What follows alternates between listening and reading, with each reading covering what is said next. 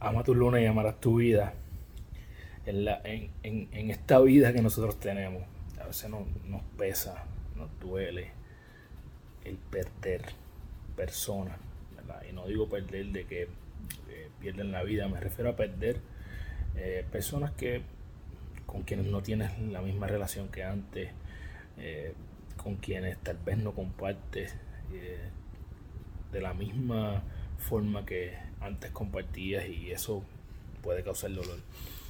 Esta semana te invito a, que te enfoques en, en, las personas que han ganado, porque así mismo como perdemos personas muchas veces en este camino, es inevitable por situaciones naturales. La gente se muda, la gente se mueve, van a, a otros ambientes, pero también ganamos muchas personas y a veces por estar enfocados y enfocadas en, en las personas que perdemos, dejamos de ver todo lo bonito que nos está llegando a nuestra vida y todas las personas bonitas que están entrando en nuestra vida.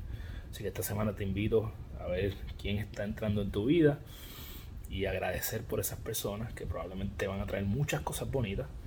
Y recuerda que eres la única persona responsable de todo lo que pasa en tu vida, que la forma que cumples tus sueños, desarrollando los hábitos que te acercan a ellos, porque eres tu hábito. Y realmente tomar las acciones que te acercan a tu futuro yo para que cuando vayas a la cama todas las noches puedas decir yo, gané mi día. un abrazo.